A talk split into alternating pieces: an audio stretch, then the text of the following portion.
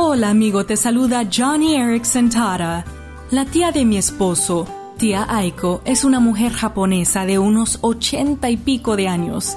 Ella asiste a una iglesia en el oeste de Los Ángeles y se deleita en servir a miembros de la comunidad.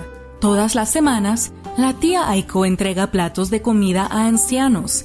A ella le encanta saber que otros ancianos como ella podrían disfrutar de un almuerzo caliente, nutritivo y casero. No lo considera su deber cristiano.